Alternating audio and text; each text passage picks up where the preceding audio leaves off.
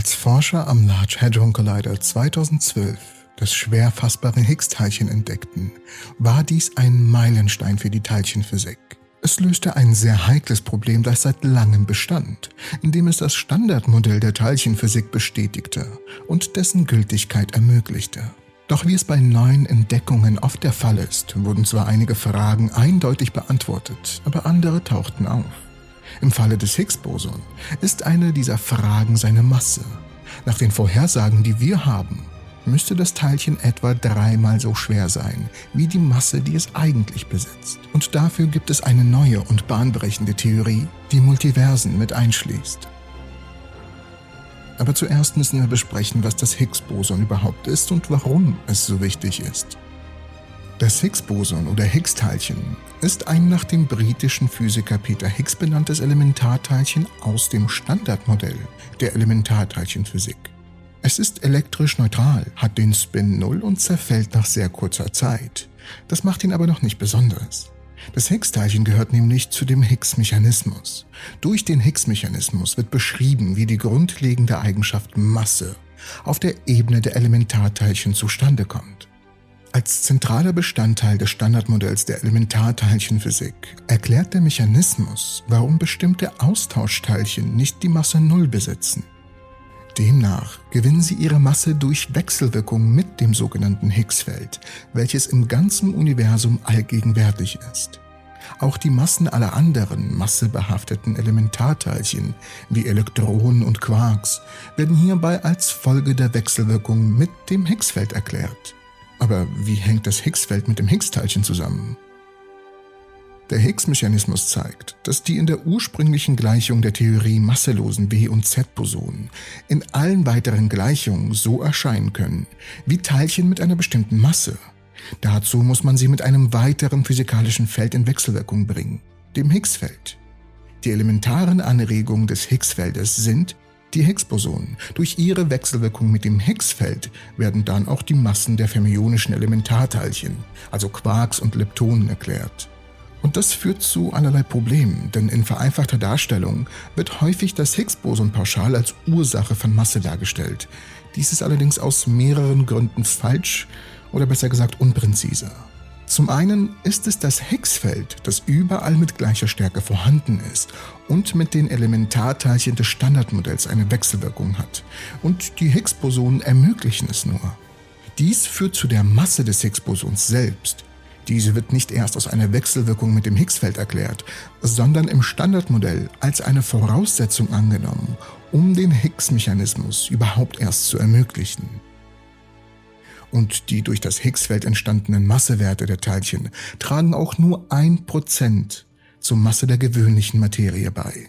99 Prozent der Masse tritt allein aus der starken Bindung zwischen den Quarks und den Nukleonen der Atomkerne hervor. Die durch das Higgsfeld erzeugten Massen der Quarks und der Elektronen tragen das restliche 1% bei. Auch wenn wir das alles wissen, hat das Higgs-Boson seine Geheimnisse. Warum hat das Higgs-Boson eine viel geringere Masse als erwartet? Nun, Wissenschaftler sind sich nicht sicher, warum es nicht schwerer ist, aber eine neue Arbeit zeigt eine faszinierende Lösung auf. Laut den Physikern Raphael Tito de Agnolo von einer Universität, die ich nicht aussprechen kann in Frankreich, und Daniele Terressi vom CERN kann das Problem gelöst werden, wenn das Universum zum Zeitpunkt des Urknalls aus vielen Universen bestand. Ein Multiversum. Die Berechnungen der Physiker lösen nicht nur die Masse des Higgs-Bosons, sondern auch ein scheinbar nicht damit zusammenhängendes Problem des Standardmodells, die Erhaltung der Symmetrie in der starken Kraft, die die Elementarteilchen bindet, aus denen alle normale Materie besteht. Nach dem Modell des Teams besteht das Universum aus einer Vielzahl von Universen. Jedes Universum in diesem Multiversum hat eine andere Masse für das Higgs-Boson. Einige sehr schwer, andere sehr leicht. Anschließend berechneten die Physiker, wie sich diese Universen im Laufe der Zeit entwickeln würden. Sie fanden heraus, dass Universen mit schwereren Higgs-Bosonen eher instabil wurden und sehr schnell in einem Big Crunch zusammenbrachen, in einem Bruchteil der Sekunde. Ein Big Crunch ist übrigens in der Kosmologie ein hypothetisches zeitliches Ende des Universums. Dabei kollabiert das Universum unter der Wirkung der Gravitationskraft immer stärker, bis es schließlich in einer Art von umgekehrten Urknall, dem Big Crunch, endet und somit völlig verschwindet.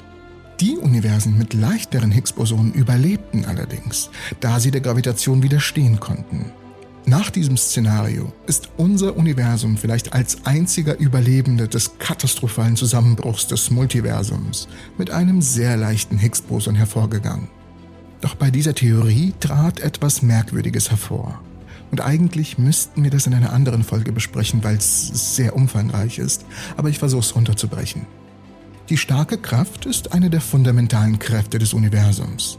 Sie bindet fundamentale Teilchen, also Quarks, die dann wiederum zu Protonen und Neutronen werden und bindet dann diese Protonen und Neutronen zu Atomkernen. Sie ist also ziemlich wichtig für die Existenz von, naja, allem. Diese Theorie, die die starke Kraft beschreibt, sie heißt Quantenchromodynamik. In den meisten Modellen der Quantenchromodynamik müssen die starken Atomkräfte nicht mit der sogenannten Ladungsparitätssymmetrie oder CP-Symmetrie übereinstimmen. Aus irgendeinem Grund tun sie es aber doch. Dies ist als das Problem der starken CP bekannt. Und genau das Problem behandeln wir nochmal in einer anderen Folge, da das unseren Rahmen komplett sprengen würde. Die Agnole und Theresi fanden heraus, dass symmetrische starke Wechselwirkungen ebenfalls dazu beitragen, einen Crunch zu verhindern. Eine Kombination aus leichten Higgs-Bosonen und CP-Symmetrie in der starken Kraft könnte also dazu beigetragen haben, dass unser Universum langfristig überlebt hat, während andere Universen aus dem Leben geblinkt wurden. I am inevitable.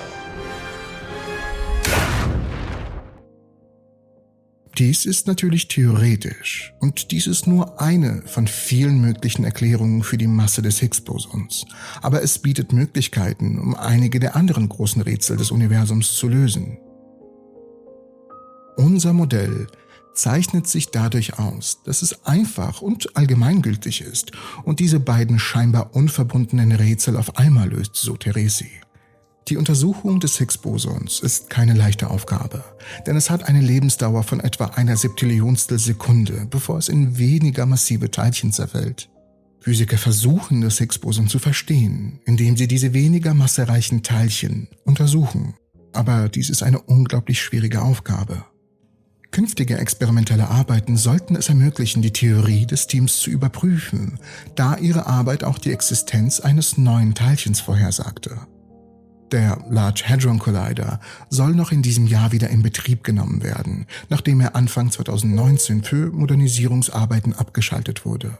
Es wird einfach nur spannend zu sehen, was dabei rauskommt. Fassen wir also nochmal ganz kurz zusammen. Die Theorie besagt, dass es beim Urknall mehrere Universen gab, die jeweils eine Art des Higgs-Bosons besessen haben. Einige davon waren leichter, die anderen schwerer. Die Universen mit dem schweren Higgs-Boson haben es nicht überlebt, da die schwere Masse des Higgs-Bosons das Universum in sich zusammenfallen ließ und die leichteren konnten sich normal weiterentwickeln und die Inflation einleiten.